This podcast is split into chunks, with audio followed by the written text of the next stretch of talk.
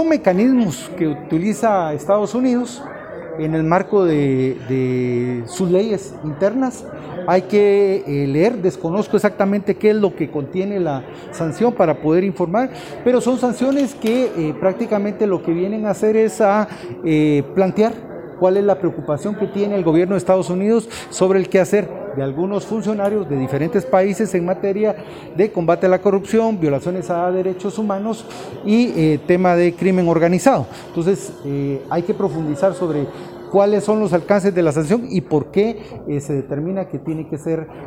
incluida la fiscal en este listado. ¿Afecta la imagen del país? Toda sanción afecta la imagen del país, ¿verdad? Eh, creemos de que eso de una u otra manera también manda mensajes muy claros, muy contundentes en torno a cuál es la situación, eh, cómo nos están viendo, el principal socio estratégico, comercial y de seguridad del país, cómo nos está viendo, y entonces sí es para poner las barbas en remojo